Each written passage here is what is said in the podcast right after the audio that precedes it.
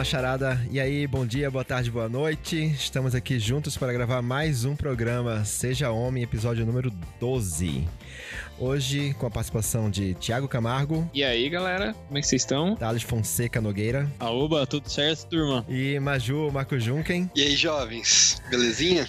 Beleza, hoje estamos com dois convidados super especiais, já super agradecendo a presença e a participação dos dois. Gabriel Levi, e aí, dá seu oi. Quem é você? E aí, pessoal, tudo certo? Bom, sou o Gabriel Levi, eu sou consultor né, de inovação, de gestão e também diversidade e inclusão. Também tive aí junto de movimentos negros, né, coletivos negros, e tô aí para falar um pouco sobre masculinidade com a perspectiva preta. Bora lá. Maravilha. E Pedro Ivo Campos. E aí, e aí, galera, boa noite, boa tarde, bom dia, que meu neto falou. Valeu demais pelo convite. Eu sou Pedro Ivo Campos, tenho 33 anos, casado, pai de dois gatos, criador do podcast Girassol e do Mundo Startup também. Quem tiver afim, depois dá uma conferida lá. E tô hoje para colocar minhas ideias aqui, meus relatos de um homem preto. Espero que seja bem produtivo aí o papo. Isso aí, valeu, Gabriel e Pedro. Muito obrigado aí pela participação de vocês. Estamos muito animados com esse papo hoje, que vai ser muito bom. Lembrando para todo mundo que está ouvindo que a gente grava todos os programas ao vivo via Twitch, todas as terças-feiras, a partir das 19h15 por aí, a gente já começa a live começa a gravar umas 19h30. Fiquem mais do que convidados a participarem e assistirem, comentarem. É muito legal quando vocês aparecem para ver a gente ao vivo. E também não esqueça de seguir a gente no Instagram, sejahomem.pod. Maju, algum comentário? Sejahomem.pod? Não? Tá bom. ah, eu não vou, eu tenho que esperar, eu tenho que esperar mais um pouco para fazer a piada de novo. Beleza, segue a gente, pessoal. Mas eu queria lembrar é. que você pode enviar seus comentários, sua cartinha ali, né? O seu relato de, de alguma coisa que a gente falou aqui. É, lembrando que, como esse episódio aí, né? O padrão aqui de quem participa somos aí homens heteros brancos com uma visão mais limitada. Trouxemos convidados aí para nos ajudar, mas vai ser incrível receber também histórias de nossos ouvintes que tiverem que puderem contribuir para ir pro que a gente vai discutir hoje, beleza? Maravilha. Então segue a gente lá, arroba sejahomem.pod no Instagram. Segue a gente na Twitch também, twitch.tv barra sejahomem. A gente está no meio de uma discussão bem bacana que está rolando. Até o próprio Big Brother Brasil, o famigerado Big Brother Brasil, ame ou odeio, mas ele é bem verdade que tem gerado umas boas discussões principalmente essa edição que tá bem intensa, bem pesada, e levantou algumas questões muito envolvendo lá o participante Lucas, né, que ele foi é, do programa essa semana e teve um choque muito grande de realidades ali dentro da casa. Cara, muito motivado por isso e também por outras questões que a gente vem percebendo aí e refletindo e entendendo aí na, na sociedade da gente, a gente pensou em trazer para a discussão a gente conversar sobre masculinidade preta. Eu também, eu lembro que eu assisti um documentário, né? Eu até comentei com os participantes aqui, que se chamava O Silêncio dos Homens, onde um participante lá, uma pessoa que participou do, do documentário, deu um, um depoimento que eu achei bem interessante, onde ele fala sobre, além das pressões sociais que existem em cima dele como homem, existem as pressões sociais em cima dele como homem preto. Então isso me fez refletir bastante sobre esse tema. E aí, Gabriel e o Pedro vêm aqui para abrilhantar a discussão. Então vamos embora, vamos para a pauta, vamos nessa. Gabriel, Pedro, e aí, como que é ser um homem preto do Brasil? E aí, Pedro, é você, primeiro os mais eu velhos. Sou... Deixar. Eu sou, eu sou, entreguei a idade no começo, né? Eu sou falador, eu falo mesmo. Não, então, mas relaxa, é... Pedro, eu sou mais velho que você, eu tenho 40, tá tudo certo. Só um PS no tamanho da risada do Neto, o cara se identificou ou não com, com a zoeira? É, meu Deus. Não foi comigo, graças a Deus. É, é. Ah, desculpa, Pedro, eu... segue aí. Não, que isso. Eu, cara, eu acho que é difícil e eu acho também que demora muito tempo para você entender em que lugar você tá, né? Quando a gente começou a bater papo aqui antes de começar é, realmente a gravar o programa, enfim, vieram várias ideias e me fez é, lembrar muito da minha infância, assim, né? Como foi construída a, a estrutura ali da minha socialização, do meu poder paquerar, do meu ser é, terem contato comigo ou não. E isso eu lembro de ser muito difícil, assim, né? Eu fui ficar com uma garota depois dos meus amigos, é, várias coisas foram acontecendo. E desde então eu senti que eu fiz muitos movimentos de tentar uma transformação ali para me adequar mais a um, a um homem branco. Então, maneira de se vestir, jeito de falar, coisas que escutava. Então, assim, eu me eu tentei muito assim e, e, com muitos esforços a encaixar esse lugar. Uma coisa que me tirou desse rumo e me trouxe uma visibilidade diferente foi porque eu joguei futebol desde sempre. Então eu tinha uma popularidade que fazia com que, até um primo meu fala, com, com que a gente ficasse mais branco, né? Fosse me embranquecendo. Então as pessoas esqueciam a minha cor e me assediavam de alguma maneira por conta disso. Então eu acho que esse foi um ponto inicial, assim, de eu me entender como como negro, acho que foi a primeira dificuldade que eu tive ali de me reconhecer. Você falou de futebol, né? Isso também tá muito relacionado, né, a isso, né? Então, parece que é, é eu, uma vez eu vi um, um ah, não sei quem foi que falou, uma pessoa militante e tal, que ela tava comentando sobre isso, que o, o homem preto, ele, ele é relacionado a isso, tipo, a música, ao esporte e tal, mas pouco a outras áreas de, de sei lá, um diretor financeiro de uma multinacional, sabe? Essa frase que você falou, né, de ser muito, é, tá muito relacionado à música, né, muito relacionado também ao futebol, né, me lembra uma música do Racionais, né, que é, Negro Drama, num dado momento ele fala assim, né, pô, crime, é, futebol, música, eu sou só mais um, né? Então, porque é realmente isso, né? Esses são os lugares que normalmente a gente tem espaço dentro da sociedade, né? Infelizmente.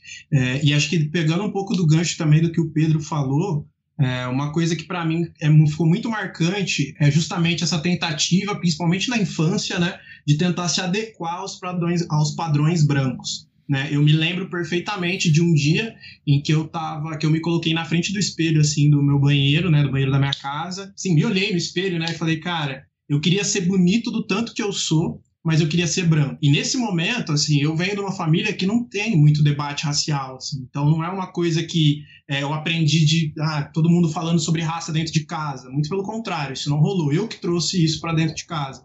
Mas é, nesse momento, ainda que eu não soubesse exatamente que a raça, como, como ela opera e tudo mais, eu já percebia que eu ser negro é, impactava até nas minhas relações, né? nas menininhas, nas menininhas que eu beijava, quem queria ficar comigo e tal. Mas voltando lá pra infância, cara, assim, vocês sentiam algum peso extra pelo, pela questão racial? E... Cara, eu sentia um, um peso assim em que eu servia muito. Eu mudei de colégio sete vezes, né? Então acho que é interessante Caramba. falar isso porque eu não me ambientava nos lugares.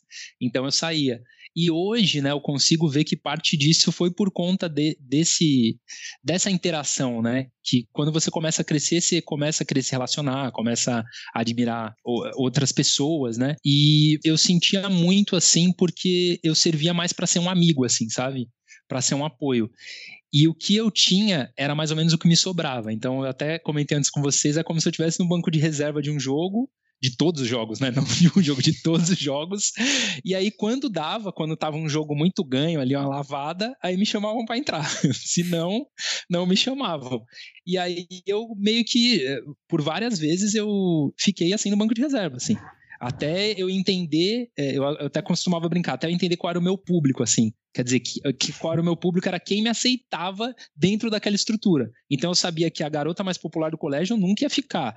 A segunda, nunca. A terceira, não. não. Tipo assim, eu ia lá para baixo e falava, pô, essas aqui podem olhar para mim. E isso até me deu um olhar mais positivo sobre as pessoas também, né? Porque você não fica tão enviesado naquilo que está em destaque ou naquilo que é bonito para todo mundo. Eu comecei a, a entender outras belezas também, entender a minha beleza também. Eu passei muito por isso, cara, muito, muito mesmo. Assim, de, é, eu lembro que as menininhas sempre queriam ficar comigo, mas assim, elas nunca queriam ficar comigo no shopping, na frente de todo mundo, andando de mão dada, tá ligado? Então, tipo assim, isso rolava demais.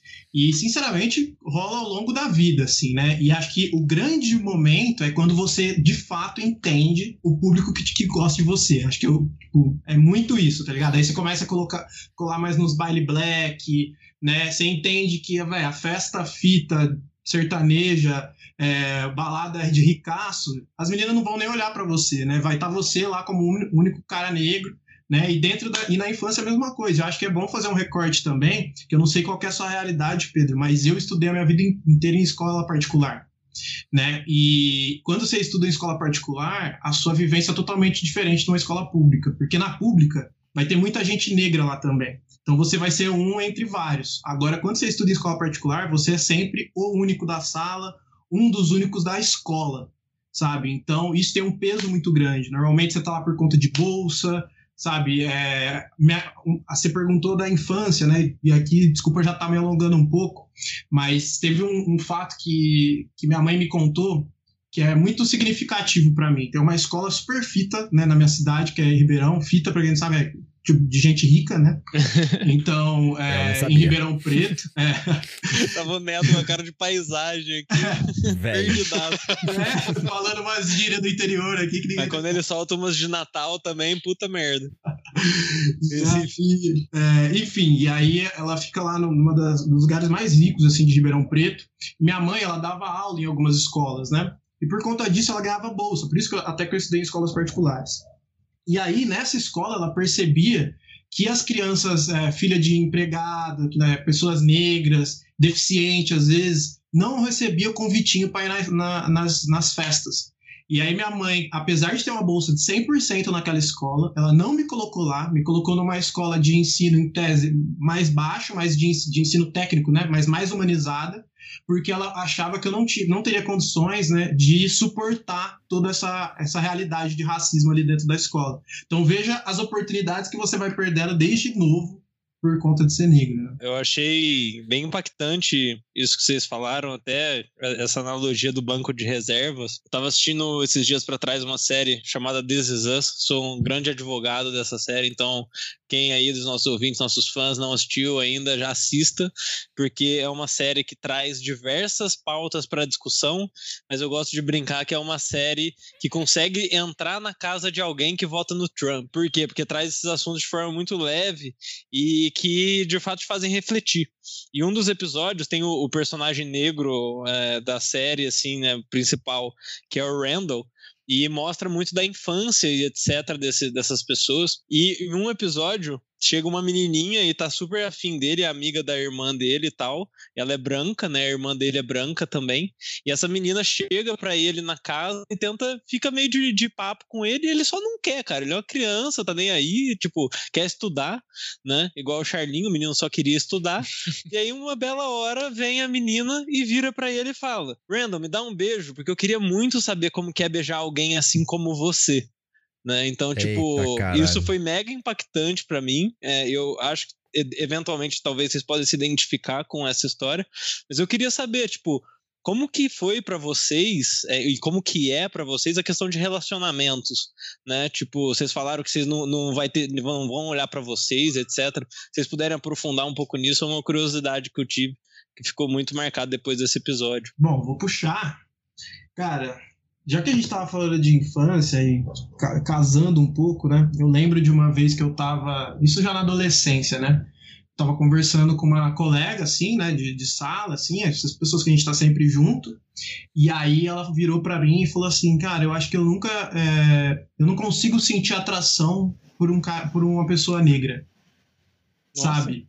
E, e, e, pense, essa pessoa era minha amiga, assim, né? Essas amigas de sair Forte. junto, né? De ir no shopping, essas coisas. Então, cara, e na, na hora você fica sem reação, você não sabe nem o que falar, porque, tipo, você não tem, você não tá preparado para passar por situações cara, como se essa. Se alguém tava incomodado com friend zone, essa daí é muito pior, cara. É, não, com certeza. total, cara. total. Com certeza, cara. E uma, um, outro, um outro momento, assim, da minha infância, assim, mas já começando essas coisas de sair e tal, de, que, de, né, de sair com as menininhas e tudo mais, teve uma época que eu tava com uma menina e a gente, isso, sei lá, meu segundo colegial, sabe? E aí a gente tava ficando fazia um tempo e ela falou assim, cara, minha avó, ela, minha avó não pode saber que eu saio com você porque minha avó é super racista e ela não aceitaria eu com um cara negro, saca? Esses são tipos de desafios que que a gente enfrenta que um homem branco ele nunca vai passar por isso, sabe? Tipo assim, e que a gente não tá preparado para passar por isso, sabe? E são coisas que marcam a gente pro resto da vida. Né? E eu tô falando dessas situações de infância, mas eu tenho certeza que hoje teriam, tem pessoas que pensam assim, sabe? É, é, que hoje, com certeza, eu não quero estar com essas pessoas também, né? Mas naquela época você não entende direito por que, que essas coisas estão acontecendo, né? Tipo, porque não faz sentido. Para você, você é mais uma pessoa né? Mas é, a sociedade vai te mostrando que na verdade não, né? Que tem uma, um negocinho ali chamado raça que vai condicionar vários aspectos da sua vida, da coisa mais banal do mundo, como ficar com uma menina, até coisas super estruturantes aí que a gente pode falar mais para frente. O Gabriel trouxe aqui um ponto aí, me trouxe uma memória muito forte, assim, porque demora a gente entender o que, que é a agressividade dentro disso. Porque como a gente tem uma estrutura muito sólida até hoje, infelizmente, de preconceito, é, muita coisa que a gente passou, quem é um pouco mais. Eu sou mais velho, né, Gabriel? Posso ler? muita coisa que, que eu passei lá atrás era uma coisa normal, assim, não tinha nada acontecendo de errado. E aí me vieram duas lembranças tristes, tá? Mas não um programa triste, mas como a gente tá nesse ponto para dividir, da minha primeira namorada, que quando eu conto as pessoas ficam chocadas, então eu já dei esse spoiler, porque acho que vocês vão fazer a mesma cara que todo mundo faz.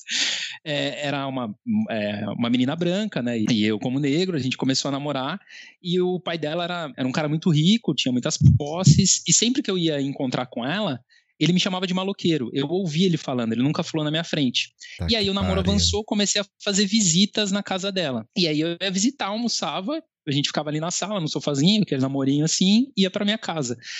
E aí teve um dia, eu perguntei, pô, por que, que seu pai não gosta de mim? Ele me chama de maloqueiro e tal.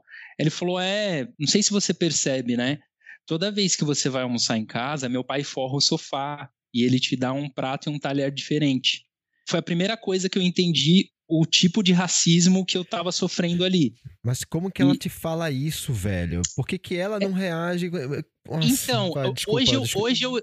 Não, não. Hoje eu entendo que ela também não tinha consciência daquilo. Ela me falou uhum. como se assim, meu pai não gosta de você, ele faz isso. E eu entendi. também entendi. E depois que eu percebi, eu também entendi. Eu falava, pô, tipo, ele não gosta de mim e tal. Sei lá. Então, isso ficou muito marcado e depois de muito, muito tempo, eu fui perceber que esse foi um ato assim, porque eu era uma criança, eu tinha 13 para 14 anos por aí. Então, assim, o cara que fazia isso, assim, era de uma crueldade tipo gigantesca. Então, tem alguns pontos assim que a gente são indefensáveis, assim, você não, você não sabe o que responder, você não sabe o que fazer.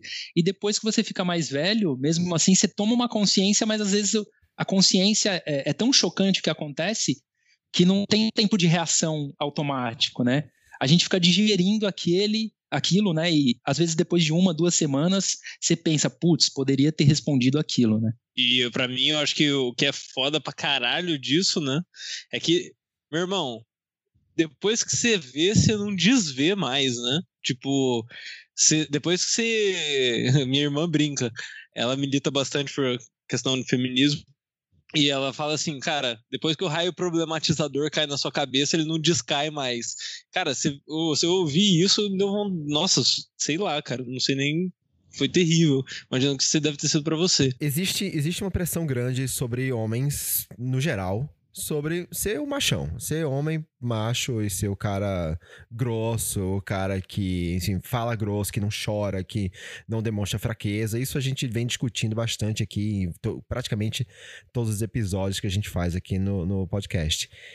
Existe uma pressão nesse sentido além de simplesmente ser homem, mas ser o negão, saca? Tipo, ser o cara fodão, porque você tem que provar ainda mais pra sociedade o quão homem você é. Pô, faz muito sentido, assim. Acho que passando essa fase de infância indo pra fase adulta, assim, eu senti, o Gabriel também deve ter sentido, acho que todos os homens pretos sentem, uma objetificação muito forte. Então, o negão é o que tem a pegada, é o que tem o pau grande, é o que vai dar trabalho, é o que. Kid Bengala. É o Kid Bengala.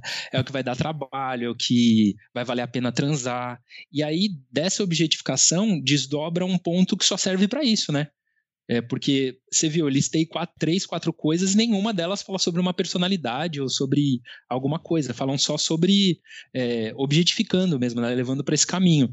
Então, por exemplo, a pressão que vocês devem ter sofrido por conta de uma estrutura muito é, mal feita, que a gente foi educado no pornô, né, de talvez ter um desempenho ou mandar bem, a gente teve o triplo, porque assim, a pouca oportunidade que a gente tinha, tinha que mandar bem porque todo mundo falava. Todo mundo falava assim, ó, você tem um pau grande, você tem que mandar bem, você tem que ter a pegada e você tem que transar desse jeito. Então, aí colocam várias outras coisas, né? A violência, no, no momento do sexo, a violência fora também dele. E eu acho que ficou muito estereotipado, né, na figura do homem negro, é, esse tipo de conduta e de ação, né? Então, eu me senti a vida inteira muito mais pressionado. Cara, eu acho que eu faço minhas as palavras do Pedro, sabe? É, isso rolou demais, em todos os sentidos, assim, de se sentir objeto De ter vezes assim, de você perceber mesmo na cara da mina que ela tá com aquela cara, tipo assim, puta, mas era isso, e sabe, tipo, não entendendo que, pô, sou um ser humano também, não necessariamente toda trans eu vou dar, né? Vou meter que nem um louco, que nem um cavalo, filho.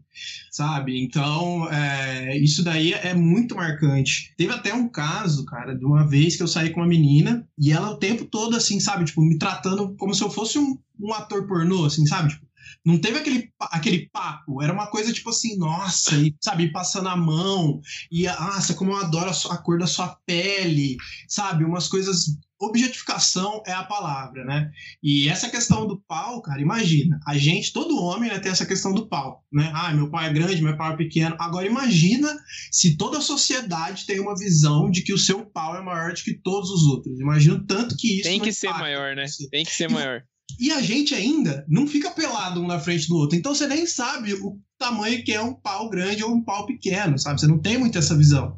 Então, é, você fica nessa. Eu lembro que por muito tempo, cara, eu morria de vergonha de me trocar na frente das pessoas, porque eu não sabia se meu pau era um pau do tamanho aceitável. Você corresponder às expectativas. É, saca? Tipo, isso é muito bizarro, cara. Isso é muito bizarro. Tipo, hoje eu olho pra trás e dou risada, mas, tipo, cara, é bizarro você ter que passar por uma situação dessa, cara. E é isso, né? A gente olha pra, a, a gente olha pra história e poucas pessoas têm essa visibilidade, né? Muito se fala do estupro das mulheres negras, né? Principalmente no, no, no período da escravidão. Mas homens negros eram estuprados também. Né? Então a gente sempre foi é, objeto para dar prazer né, para essa sociedade branca pautada na, no racismo, né, na escravidão. E, e, isso é muito foda, cara. Tipo, isso, isso não sai da sociedade do dia para noite, sabe? Principalmente hoje que a gente vê aí um monte de homem negro né, sendo hipersexualizado na TV, nos programas e tudo mais. Vocês falaram bastante aqui sobre a questão da objetificação, né? E, cara, imagino o peso que isso tem para vocês, porque, meu, se, se o homem por si só já tem essa pressão sobre o tamanho do pau, se vocês têm isso além, meu Deus do céu, assim, cara, não consigo nem imaginar. E aí, eu queria estender isso mais pro ponto de vista social de você ter que demonstrar ainda mais força, você ter que demonstrar ainda mais sua, sua, é, enfim, o quanto você era macho, o quanto você era capaz, o quanto você é alfa, o quanto durão, você né? é durão, não leva, você não... não leva desaforo para casa, Exato, resolve as é. coisas na mão. Tem essa questão da violência. A violência em si, ela já é intrínseca também é, do homem, né? Então é- já é esperado que o homem responda a algumas coisas com violência. Então, tipo, ah, eu tenho que defender a minha honra, eu tenho que, sabe, vou bater na, naquele cara. Cara, eu acho que foi um ponto que eu experienciei pouco, assim, sabe? No sentido da, da violência mesmo, de tomar partido disso. Não me tornei mais violento por isso, mas eu. É, ao invés disso, eu peguei outras várias características que estavam ali ao lado disso, né? Então, eu me mostrei um pouco mais duro, né? Um pouco mais rígido nas minhas, nas minhas opiniões e alguns posicionamentos. Não se transformou em vias de fato, né? Não saía na mão com ninguém por conta de, de alguma coisa, mas eu acho que por si só. Ah, uma coisa que eu lembrei que veio do nada. É, o pre, a maioria dos pretos são malandros sem ser malandro, entendeu? Então, como, Como a gente assim? tá objetificado. Ah, como a gente está objetificado como um cara também da favela, o cara que é do, do subúrbio ou da periferia, dependendo da região do país, cada um vai ter um nome, é, às vezes a gente toma essa frente. Tipo, as pessoas têm medo de você porque imaginam que você está nesse espaço. Esse Só é que não necessariamente você tá, cara. Então, assim, eu já ganhei muita coisa por estar nesse lugar, que não é um lugar que eu estive, estive assim, né? Eu sou da periferia, mas tinha uma condição boa dentro desse aspecto, mas muita gente ah, tem medo de você por isso, entendeu? E aí você fala um pouco mais alto, se posiciona de uma maneira diferente, fala meia dúzia de gíria e o pessoal abraça também. Então, até nisso tá, tá marcado, né? Então acho que é, que é bem foda por isso também. Justamente, assim, espera-se que a gente seja é, muito violento. Né? Então, acho que por muito tempo a gente fica tentando afastar a violência da gente, sabe? Mostrar que a gente é de boa e que não precisa ter problema algum com a gente em qualquer que seja o sentido. Tem uma passagem, cara, falando assim de violência, né? É, teve uma vez que eu tava na, em Ribeirão Preto, né? A parte mais rica da cidade é a Zona Sul, e eu moro na Zona oeste, né? Então seria Zona Sul, depois Zona Leste, Oeste depois Norte, né? Se a gente fosse olhar aí com questão de riqueza. E aí eu tenho muitos amigos da Zona Sul, né? Até por ter estudado em escolas particulares. Eu tava voltando de lá, devia ser uma hora da manhã, mais ou menos, indo sentido da minha casa, e bem entre a Zona Sul e a Zona, a Zona Oeste, que é onde eu moro, tinha um bloqueio policial. Eu tava com um carrinho velho que minha mãe tinha, é, na frente desse carro passou um carro tipo de bacana, tal, a polícia nem parou, obviamente. A hora que eu fui passar, eu tava com o Black Power na época, né? A hora que eu fui passar, os caras mandaram eu encostar. Na hora, já dei seta, encostei. A primeira frase que o policial falou para mim, ele não falou absolutamente nada antes disso. Ele falou assim: vai, vai, filho, vai falando. Que artigo que você tem? Essa foi a primeira frase. Caralho. Entendeu? Então, assim, ele não, eu não tinha falado nada, eu não tinha cometido nenhum crime, eu tava dirigindo meu carro, saindo da Zona Sul e indo pra Zona Oeste. Essa foi a primeira frase que ele me disse. Tá? É importante dizer também que eram dois policiais e os dois policiais eram negros. E aí, aqui o que eu quero falar não é que os, que os homens negros são racistas também, muito pelo contrário, mas é que o racismo está tão internalizado na nossa sociedade que até mesmo nós, às vezes, nos olhamos como violentos. Né? Então, nesse momento, cara, ele achava que eu era um risco para ele. Né? E aí, se a gente vai olhar a estatística, né, quem mais morre na mão da polícia são pessoas negras e os policiais que mais morrem são os negros também. Então a gente está se vendo como, como violento, e ali ficou isso nítido para mim.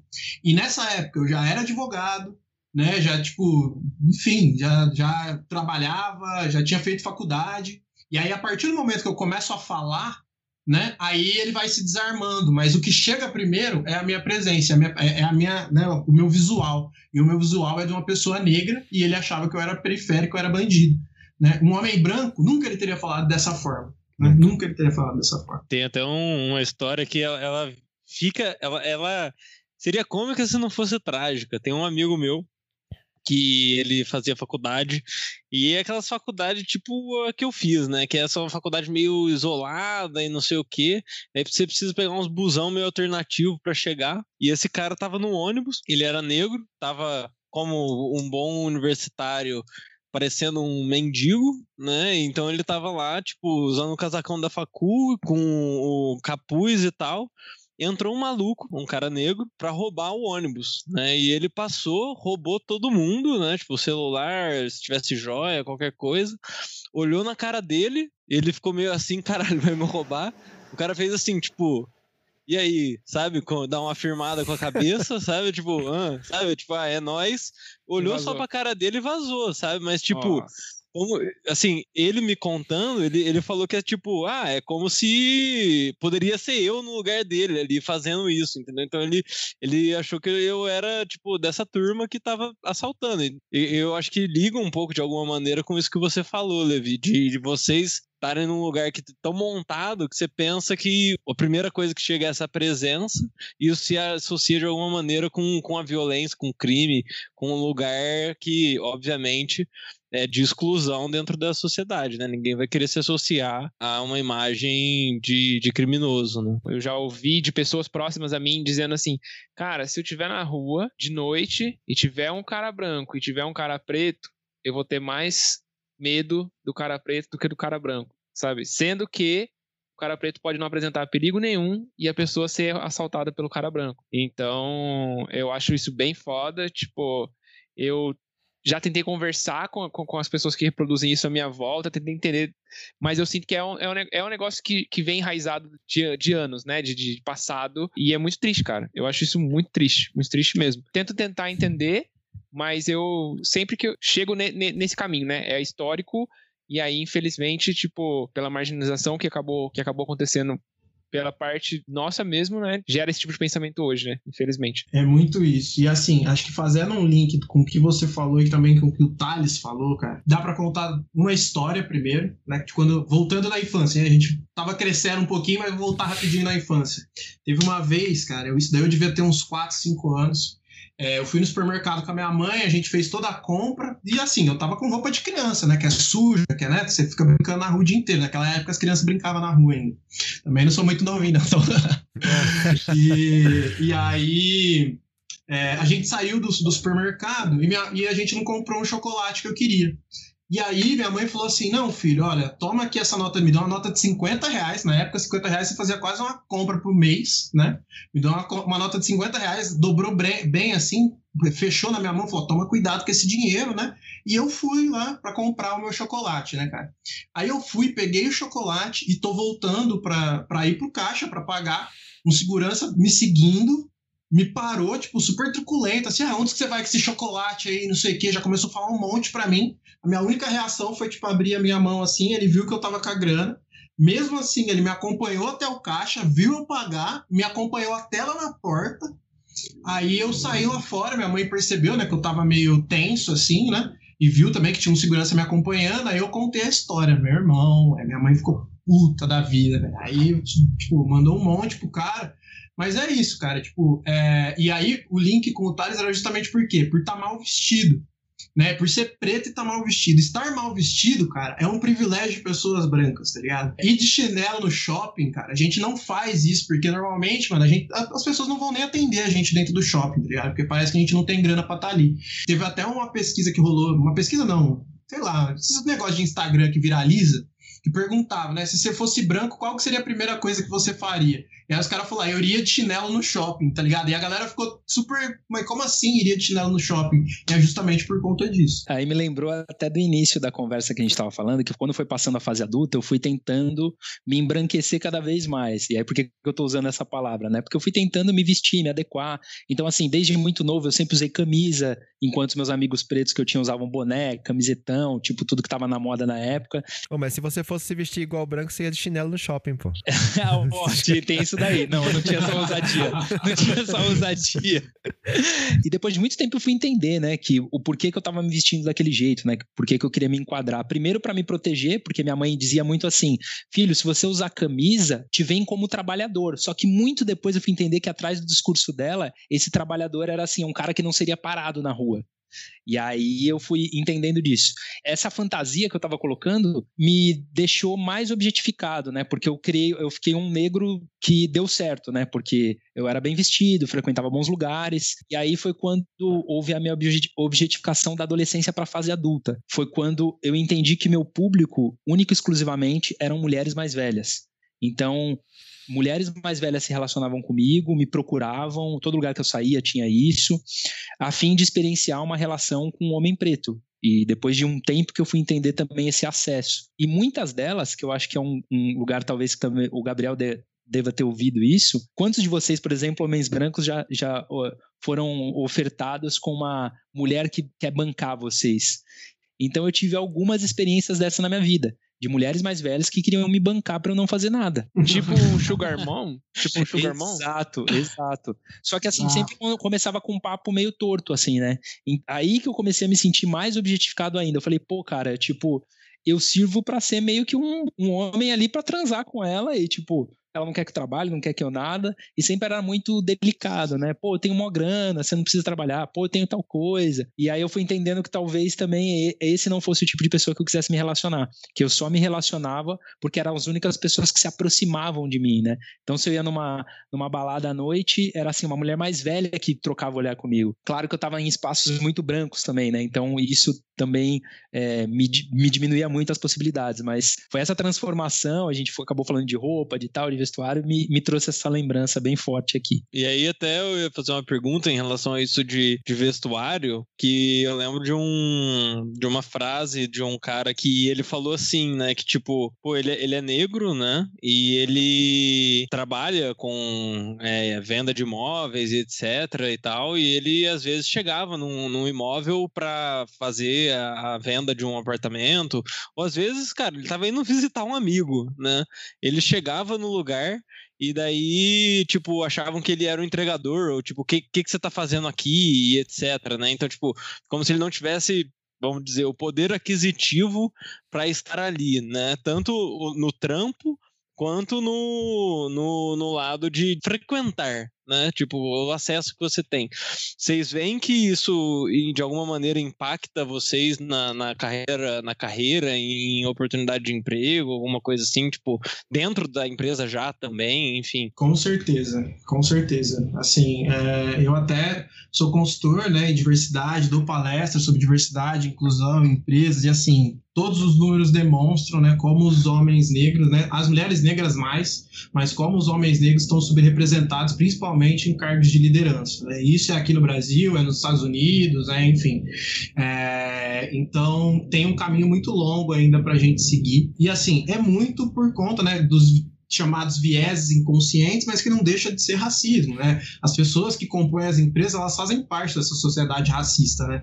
E acabam que elas se veem nos seus iguais. E os iguais não somos nós, né? Quando a gente tem aí os líderes das empresas, né, das maiores empresas, das melhores empresas do Brasil, são em regra homens brancos, né? Eles vão preferir homens brancos de, de uma forma ou de outra. Se eles não estiverem pensando ativamente no, no racismo, ativamente em como combater esses tipos de viés, né, e tirar esses tipos de viés de dentro das empresas, a gente não, não vai melhorar. Sabe, a gente não vai sair dessa situação é, de falta de oportunidades. Então rola muito falta de oportunidade. E aí é aquilo, né? Que a gente volta um pouco no começo, né? Acaba que o homem negro fica aí vendido à criminalidade, à música, né, e ao esporte, né, como já diria, como eu diria Mano Brown. A gente teve o caso recente aí da Cristina Junqueira, né, do Nubank, aquela entrevista dela no Roda Viva, onde rolou aquela fala bem polêmica dela, né, foi muito acusada de racismo e tudo mais. Ela falou sobre a dificuldade de contratar pessoas negras né, em, em, cargos de liderança, enfim. Como vocês viram isso, assim? Qual a opinião de vocês sobre isso? Cara, primeiro que eu acho assim, ter um palco também para esse tipo de fala que não concorda e não anda na linha do que todo mundo está começando a pensar,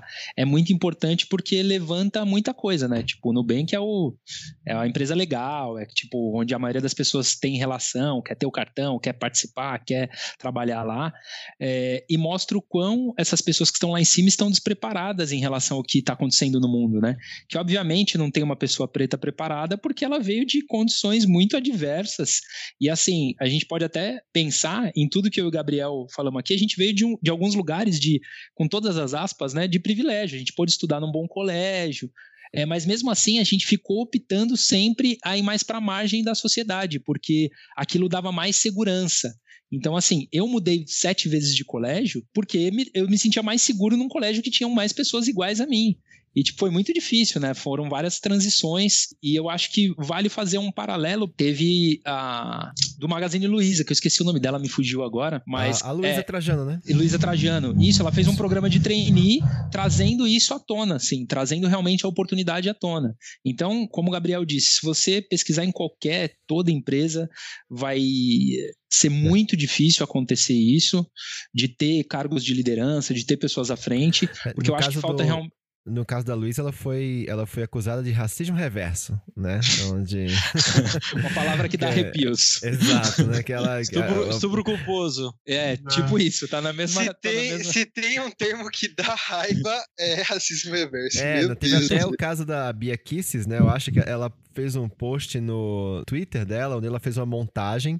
Ela pegou a foto do Sérgio Moro, do Mandetta, e fez um blackface neles. E falou que eles estavam procurando emprego no Magazine Luiza, porque aproveitando Meu as Deus. cotas, Nossa. sabe? Tipo, uma parada assim. Foi tipo, Meu cara, Deus. foi muito feio, muito feio, muito feio. Não, cara, bizarro, assim. É, acho que, assim, voltando um pouco na, na Junqueira e já emendando tudo isso que a gente tá trocando ideia, né? É, ela falou, a frase dela foi que não dava para baixar, uh, baixar a barra, né? Ou seja, Isso. nivelar por baixo. E é assim, eu acho que tem dois aspectos. Primeiro, sim, concordo com o Pedro é, no sentido de que a população negra né, teve menos acesso à educação e outra, teve um epistemicídio do conhecimento negro, né? Ou seja, quando a gente olha hoje para a produção de conhecimento, para a universidade, em regra, a gente está falando de, produção de conhecimento de pessoas brancas e ainda europeias. É, há um apagamento aí, né, do conhecimento produzido por, pelas populações negras, sejam aqui, seja na África. É, e sim, a gente tem mais dificuldade de acesso acesso. Porém, hoje, né, já tem um tempo, já que a gente tem cotas, já tem um tempo que o movimento negro vem lutando aí para fazer com que a gente tenha mais acesso à educação. Então, hoje sim é possível você contratar pessoas negras qualificadas. Cá estou eu, por exemplo, né, cá, é, o, o, aí a gente pode dar o exemplo, por exemplo, da, do Magazine Luiza. Várias pessoas até que falavam no bar, né, fizeram um balé clássico. E qual que foi o levantamento deles, né? Eles olharam, depois que eles conseguiram, né, selecionar todos os trainees, eles perceberam que a grande maioria dos trainees é, estavam em cargos é, abaixo das qualificações que eles tinham. Né? E que esse foi o maior desafio que eles tiveram nesse, nesse processo seletivo, justamente porque era difícil para eles saber onde colocar essas pessoas, né? Porque na qualificação elas estavam no, no, no, lugar, mas as experiências profissionais delas eram de outro. Então tinha cara aí com pós-graduação que carregava mala na frente de um, de um hotel né, que falava às vezes duas, três línguas, mas que estavam com um trabalho mais chulo. Então, assim, isso demonstra como é possível a gente trabalhar assim, é possível a gente ter pessoas negras dentro das, das instituições, mas a gente tem que fazer alguma coisa para ir atrás. Não, não, não dá para ficar sentado na sua cadeirinha esperando, né? A gente tem que se responsabilizar né? Porque essa sociedade é, é de todos e todos merecem estar dentro dela, né? E a empresa tem um papel fundamental nesse quesito. Sim, eu acho que isso é indiscutível, né? Assim, então se a gente não tem nem como discutir se é a capacidade, tal, isso, é, isso é indiscutível, né? Todo mundo, é, a gente tem um milhão de provas aí que para comprovar que não, não tem discussão sobre isso. O que existe aí, a minha visão super limitada, tá aí eu puta, eu tô super cabeça aberta para ouvir vocês. Na verdade, eu vou, tô jogando isso aqui justamente para ouvir vocês. É que, assim, existe uma, uma dificuldade de acesso à informação e à formação pessoas né, de, de comunidades e tal que, é, por consequência, acabam sendo. Não por consequência, eu acho que eu estou escolhendo muito, muito ruim as palavras, mas, enfim, a gente sabe que a maioria das pessoas que moram em comunidades são, são negras e a gente sabe por que isso. Tem todo um racismo estrutural e institucional envolvido na, na, na, nessa questão. Enfim, acaba dificultando o acesso dessas pessoas à formação. A gente pode até linkar com aquela uh, fala lá do começo, lá que eu falei, de que aí as pessoas pretas acabam sendo mais relacionadas a esportes, artes e tudo mais, e nunca a outro tipo de, de, de cargo e posição social e tudo mais. E aí, já, por que, que eu tô falando isso? Dentro da, da própria empresa onde eu trabalho, a gente está sempre contratando. E aí existe uma, uma, discussão gigante lá de pô, por que, que não contrata mais pessoas negras? Por quê? Por que, que não tem tanta gente negra uh, trabalhando ali? Então é uma empresa de uh, basicamente tecnologia, tem muita gente de tecnologia, tem, sei lá, 300 pessoas trabalhando na área de tecnologia da empresa e dessas 300 pessoas, poucas são negras, entendeu? Então aí por quê? Então existe um questionamento grande em relação a isso. E aí, é, discutindo sobre isso, até num grupo de, de diversidade lá dentro da empresa onde que eu participo, eu comentei que a barra para entrar na empresa é muito alta. Então, assim, pessoas que têm que fazer é, uma, uma, prova muito exigente, assim, que, que é bem difícil para se entrar, porque já se espera que a pessoa que entre na área de tecnologia dessa empresa já tenha um nível muito alto. E isso, claro, é, esbarra, né, as pessoas é, negras esbarram nesse problema de não terem a oportunidade de estudar o tanto necessário para acessar essas vagas, né? E aí um dia eu falei, putz, eu acho que se a gente tivesse um programa melhor de, sei lá, de júniores, de trainees, de estagiários, sei lá, e trouxesse pessoas para serem formadas dentro da empresa, elas poderiam ser contratadas aí, começando um pouco mais de baixo e entrando. E aí isso foi interpretado lá como justamente isso, como, ah, putz, mas a gente não pode, ah, quer dizer que a gente precisa baixar a barra para contratar pessoas negras? Aí, tipo, não, é, não foi isso que eu quis dizer, né? Mas, enfim, eu acho que isso pode ser interpretado assim. Enfim, é um tema muito, muito delicado, é muito difícil, até para mim, para estar tá comentando sobre isso. Eu tô aqui me expondo ao cancelamento, mas, enfim, é na, é, é na melhor das intenções. Queria muito ouvir vocês. expondo ao cancelamento. Falou na internet, você pode ser cancelado, pelo menos três vezes por semana.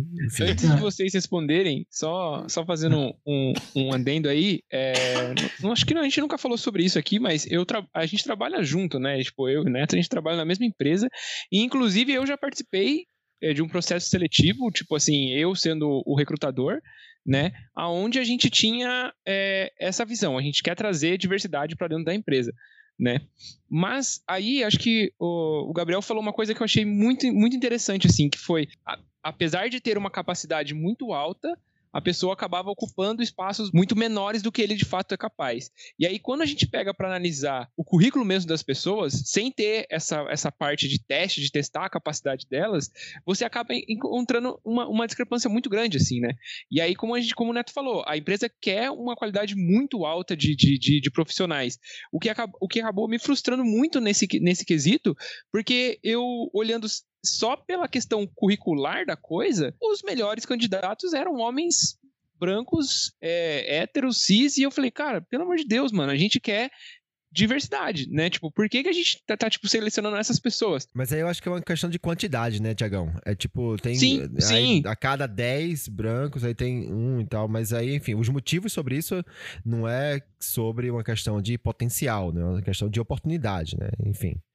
Ah, enfim, mas eu também posso estar me adiantando na resposta aqui. Eu gostaria muito de ouvir os meninos falarem. Não, eu concordo com tudo. O Neto colocou um ponto muito, muito massa, que é realmente você recrutar, treinar e porque, assim, todas as vezes que eu entrei em uma empresa, e até analisando as empresas que os, que os colegas trabalham, não tenha nada que não possa ser ensinado, assim. Uhum. Então, isso é uma grande.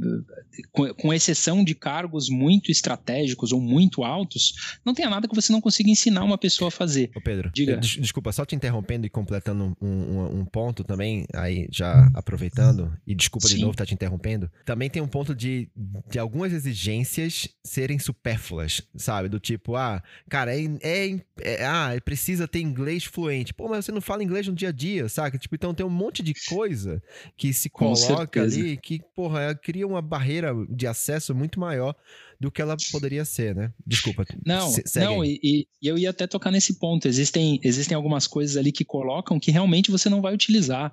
Então, assim, hoje bem menos, mas já foi uma, um corte assim as pessoas analisarem currículo por faculdade.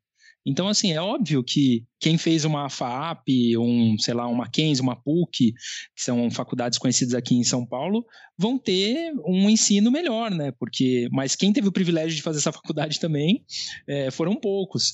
Então, assim, existem vários cortes que parecem às vezes até propositais para que essas pessoas não acessem isso. Ah, você precisa falar três idiomas. Você vai falar com algum, ao, ao, vai ter algum canal com algum estrangeiro? Não. Então, por que você precisa falar três idiomas? Ou, e aí, cada vez mais vão limando. Então, acredito muito que a ideia seria realmente treinar essas pessoas, pegar essas pessoas e treinar. E todo mundo aprende tudo, assim, cara. Tudo, absolutamente tudo. E eu acho que seriam pessoas que vestiriam muito mais a camisa, que estariam muito mais interessadas e não sairiam por uma proposta ou outra mais interessante que o mercado possa oferecer. No meu ponto de vista, tudo que vocês disseram tá certo, mas eu acho que. Quase falta você fala que tá errado. não, falta completar. É, Boa, porque, assim, de fato, quando a gente olha assim, para a população negra, a gente tem sim uma defasagem de, de acesso à educação, mas a gente tem que primeiro pensar que educação é essa que a gente está olhando, né? Que tipo de conhecimento a gente valoriza? Né? Qual, qual o conhecimento? Então vamos parar para pensar. É, se a gente for pensar em estudo sociológico, por exemplo, vale só aquele sociólogo que estava lá dentro da USP, ou se você escutar, pegar o livro do Racionais é, e ler e ver o estudo sociológico que ele faz sobre a periferia ali em forma de rap, né? Isso não é isso não é base de conhecimento. Então primeiro a gente tem que olhar para os tipos de conhecimento. Né? E esse é um ponto. Um ponto também é que, assim, é, é que vocês comentaram da empresa de vocês, né? Quantas pessoas tem na empresa de vocês, assim, funcionários? Ah, aonde a gente trabalha. Ó, pra uma curiosidade, eu, Thiago, o Pedro, Maju e Thales trabalhamos na mesma empresa, tá? Ah, é, legal. A gente tem umas 700 pessoas por aí na, na empresa legal. como um todo, é por aí. É, num, num país em que tem 200 milhões de pessoas e mais de 50% é negros, a gente tem mais de 100 milhões de pessoas negras. Eu garanto que tem 700 600 pessoas negras que poderiam substituir todas as pessoas dentro da empresa que vocês trabalham. Eu garanto. A grande questão é onde a gente está procurando. A gente que vive no meio é, aqui, né, no meio, né, enfim, é, corporativo de São Paulo, a gente sabe o tanto que é importante networking, né? E quantas pessoas negras vocês convivem no dia a dia? Né? Na universidade de vocês, quem você, quando vocês vão indicar, vocês vão indicar normalmente o cara que tá, que você fez faculdade junto, o cara que você trabalhou junto numa outra empresa, e esses são espaços onde as pessoas negras estão ausentes, né? Então, é, a gente tem que começar a procurar as pessoas negras nos lugares certos. É engraçado porque a gente começou falando aqui por conta da, da, da fala da Junqueira, né? Do, do Nubank. É engraçado que agora ela arrumou um monte de pessoa negra a nível satisfatório para trabalhar dentro do Nubank, a, par, a partir de quando elas contrataram uma consultoria especializada que, que sabia como procurar essas pessoas, que sabia que as pessoas negras, por exemplo, elas querem entrar numa empresa em que elas se sintam à vontade. Se a comunicação da empresa não demonstra que elas vão se sentir à vontade lá, para que, que elas vão querer estar lá dentro? Né? Então, assim, quem procura acha, né? E aliás, se quiser procurar aí, me contrata que nós está fazendo consultoria.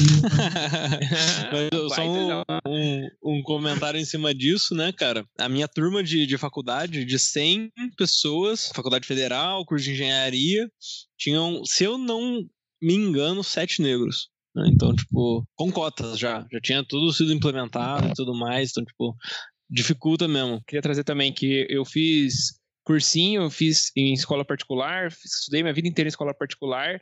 E, cara, no cursinho, eu, te, eu tenho mais a lembrança do cursinho, que é, foi, foi o mais recente, né? Foi em 2014. Cara, do primeiro, segundo, terceiro e cursinho do que ocupavam aquele período da escola, tinha uma pessoa negra. De todas as turmas, de todas as salas, de todas as séries, tinha um, um, um cara negro só. E aí é um dado assim que eu fiquei, putz. E aí também tive um papo com uns amigos recentemente exatamente sobre isso, sobre porque é, é uns amigos da escola, né? E a gente começou a refletir por que nós não tínhamos dentro do grupo um amigo preto. E aí foi aonde eu, eu trouxe esse. Mas, cara, você na escola, quantas pessoas tinha?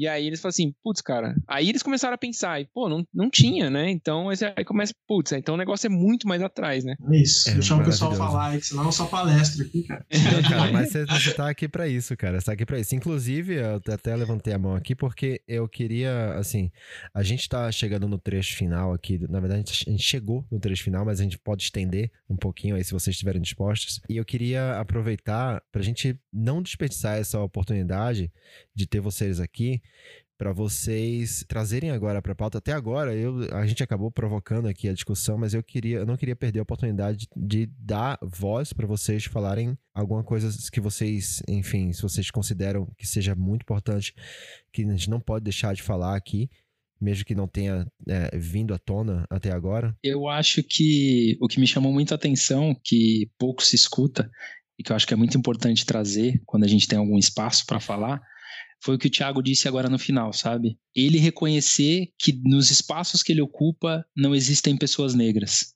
Porque quem tem que reconhecer isso são as pessoas brancas. Quem tem que saber sobre como funciona o racismo, deixarem de ser racistas, apesar de todos nós sermos racistas em algum nível, são as pessoas brancas. Então acho que passando por esse ponto, pô, tô nesse restaurante, não tem nenhum preto sentado tem alguma coisa de errado, porque deveria ter. Tô nesse teatro, não tem nenhum preto no palco. Teria que ter um representante ali atuando, porque a nossa população se faz mais da parte da, da, da população negra, né? Então, eu acho que isso vale como um, um grande exercício, assim. Se todos vocês se aproximarem ou puxarem essas discussões, porque eu sinto que ah, as pessoas negras são convidadas ou são instigadas a falar só quando é sobre isso, né? Então, às vezes fica até redundante, né? A gente sempre fala sobre a nossa visão e não fala sobre a opinião que a gente tem, por exemplo. Então, isso acho que é um grande, grande exercício todos os espaços que vocês ocupam, que as pessoas que vocês conhecem ocupam, se questionarem por isso e fazer um movimento mesmo de busca, assim. Porque eu tenho certeza que a gente só passa por um processo evolutivo, evolutivo né? A gente só escala falando de empresa quando a gente tem diferentes, né? Quando a gente tem diversidade. Então, acho que a gente está muito preparado e querendo muito construir um novo futuro aí. E só vai passar por esse novo futuro se a gente construir através dos diferentes, da diversidade. A gente só vai aprender assim. Cara, concordo muito com o Pedro, coraçãozinho pro Pedro. e assim, eu queria também deixar o, meu ponto de vista, poderia dizer tudo que ele disse novamente, mas assim, acho que dois pontos, né? Sempre que eu falo, eu dou palestra sobre racismo, então sempre chega num momento em que alguém levanta a mão e fala: "Mas e aí, o que, que eu posso fazer?" Né? É, então, assim, o que você pode fazer é ser antirracista, e ser antirracista é uma ação. Né? E aí eu fico assim, ah, mas sei lá, se você trabalha num espaço em que você tem condições de mudar a, a, a, forma de contratação desse espaço, é isso que você tem que fazer. Você não tem que estar preocupado com outros problemas que você não tem condições de mudar. Olhe é, o, seu, o seu espaço de atuação e tome ação. Né? Porque a, acho que assim, reconhecer-se racista é um, é um primeiro passo. Né? Reconhecer o privilégio branco é o primeiro passo. E eu vejo que muitas pessoas brancas estão parando por aí. Né? E, e, isso não muda nada, né? E também deixar a, a, solução de um problema que não foi criado pela população negra na mão da população negra é, nada mais é do que reforçar a estrutura que já está posta, que é uma estrutura racista. Então é importante que pessoas brancas também tomem atitudes e atitudes estruturantes né? Não é tratar bem a pessoa negra, né? Isso é o mínimo que se faz. Tratar uma pessoa negra bem é o mínimo. Como que você está contribuindo né, para a construção de uma sociedade em que o negro esteja é, presente. Acho que esse é o primeiro ponto. E o segundo ponto é discutir branquitude. né? Toda vez que a gente fala de raça, isso é, isso é algo do, do ser humano universal, né? Que é justamente, e é um pouco do que o Pedro falou. O homem branco, ele se vê como o, o ser humano universal. Né? Então, tudo parte do homem branco. Então, por isso que a gente tem as pautas identitárias, né? Como se ser um homem branco não fosse uma identidade. Né? Então, o que é, como eu me vejo enquanto homem branco? Quais são os privilégios da branquitude? Né? Existem vários livros que tratam sobre isso. Né? E a gente pode discutir raça a partir da visão da branquitude também. Não é, não é só o negro que é racializado, o branco é racializado também. E se a gente for olhar ao longo da história aí, esse grupo né, de homens brancos né, cometeram né, diversas atrocidades, tiveram coisas belas também construídas, mas diversas atrocidades aí se a gente olhar para os últimos 15, é, 500 anos. Então, importantíssimo a gente ter esse tipo de visão, né? Tomar ação e também se entender dentro desse debate, né? Parar de entender a raça só a partir do outro, o outro sendo a pessoa negra. E reconhecer que existe a, a dívida histórica, né, cara? Assim, não dá pra. Existe muita gente que. Essa, esses negacionistas aí, os caras supremacistas, os caras falam que não existe, que não é, não é uma dívida deles, e é. É sim, uma dívida de todo mundo. E a gente precisa reconhecer isso e se colocar nesse lugar. Cara, muito obrigado pela palavra de vocês. Foi, foi incrível. Muito bom mesmo. Inclusive, assim, né? É, a gente chamou vocês aqui, eu já vou deixar esse, esse, esse convite gravado aqui, porque esse papo, ele tá aqui falando sobre, né, sobre masculinidade negra, e a gente tá estendendo bastante falando sobre racismo, o que é o máximo. É, mas eu, eu quero muito é, é, é gente, e vocês estão falando sobre ah, olhar para o lado e não ver uma pessoa negra, e é o que a gente tem aqui nesse programa. A gente olha para o lado e não vê uma pessoa negra.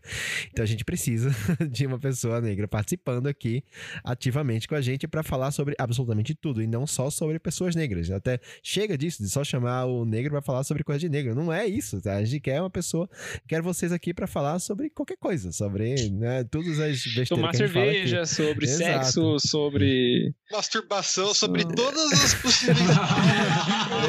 esse, esse episódio de masturbação foi, aí foi, é. Foi, foi, o Marcos é a melhor participação sempre. Ele fica quietinho, daqui a pouco ele solta, né? Não, hoje, eu, hoje eu tava mais quieto, eu queria, eu queria ouvir muita coisa e eu acho que os pontos que eu queria perguntar os outros trouxeram aí. É, mas assim, pô, acho que a gente tá muito animado para trazer mais diversidade pro nosso grupo aqui dentro, né? Porque no fim a gente. Não adianta a gente discutir sobre masculinidade pela visão de quatro caras com uma, uma, visão bem próxima do que de vivência, né? Tipo, no fim, acho que os privilégios que a gente teve e muita parte são parecidos, as dificuldades que a gente teve são muito parecidas e a gente precisa de outras pessoas que vão conseguir trazer outras visões, até porque, cara, senão o nosso público vai ser sempre o mesmo tipo de pessoa, a gente não vai conseguir desconstruir mais ninguém e, e a gente precisa de mais gente aqui para contribuir com isso. Só reforçando é o convite do Netão aí. É, para quem não entendeu, eu estou convidando vocês a participarem mais ativamente do processo aqui do projeto. bora lá, bora lá, bora lá. É, bora, bora. Mas é isso, assim, partindo para os finalmente, é, normalmente a gente faz uma conclusão aqui do, do papo, eu, mas eu vou me recusar a fazer essa conclusão, eu vou passar a voz para vocês. O Gabriel ou Pedro, se vocês quiserem fazer uma, uma conclusão aqui do que, que a gente conversou, fiquem à vontade, por favor. Qual a lição de hoje? Ah, cara. Bom, acho que a grande lição que ficou é foi muito bem construída a nossa ideia, assim, foi entender desde a da fase inicial ali da vida de um homem preto até os dias de hoje, passando, claro, que pelas experiências minha e do Gabriel, então são relatos, né, são coisas ainda muito individualizadas, né, para a gente não colocar o homem preto também numa coisa só, mas muito do que a gente passou e teve como experiência, muitos homens pretos tiveram, então acho que foi de extrema importância dividir com vocês, vocês dividirem com a gente, aprender com vocês, vocês terem aprendido um pouco com a gente também sobre a nossa visão. Agradeço demais o convite, a extensão do convite também, já estou empolgado e animado, mas é, ficou bem claro, né, que o lugar do homem preto não é só sendo objetificado, não é um lugar violento, não é um lugar de alto desempenho, é um lugar igual ao de vocês, só que infelizmente colocado de uma maneira distorcida por conta da nossa estrutura. Então é isso. Muito obrigado, gente. Valeu demais. Gabriel? Ah, cara, acho que da minha parte, acho que uma coisa que ficou bastante clara aqui é a importância da gente olhar para a sociedade de forma interseccionada, né? É, que não tem só um tipo de homem, não tem as questões né, do, de homem não são de todos os homens, as questões dos negros não são de todos os negros, isso se intersecciona, né? E ainda tem diversos outros recortes que a gente poderia colocar aqui, como de classe, né? Quando a gente até trouxe aquele debate sobre escola pública particular, enfim, tinha diversos. A gente poderia falar também da experiência de um homem é, negro gay, que é uma experiência totalmente diferente do homem branco gay. Eu né? queria Não ter trazido pra esse programa, mas acabou não, não conseguindo ninguém. Mas, Aí. fica aí a Fica aí, oportunidade não, pro próximo. próxima a gente, a gente faz acontecer.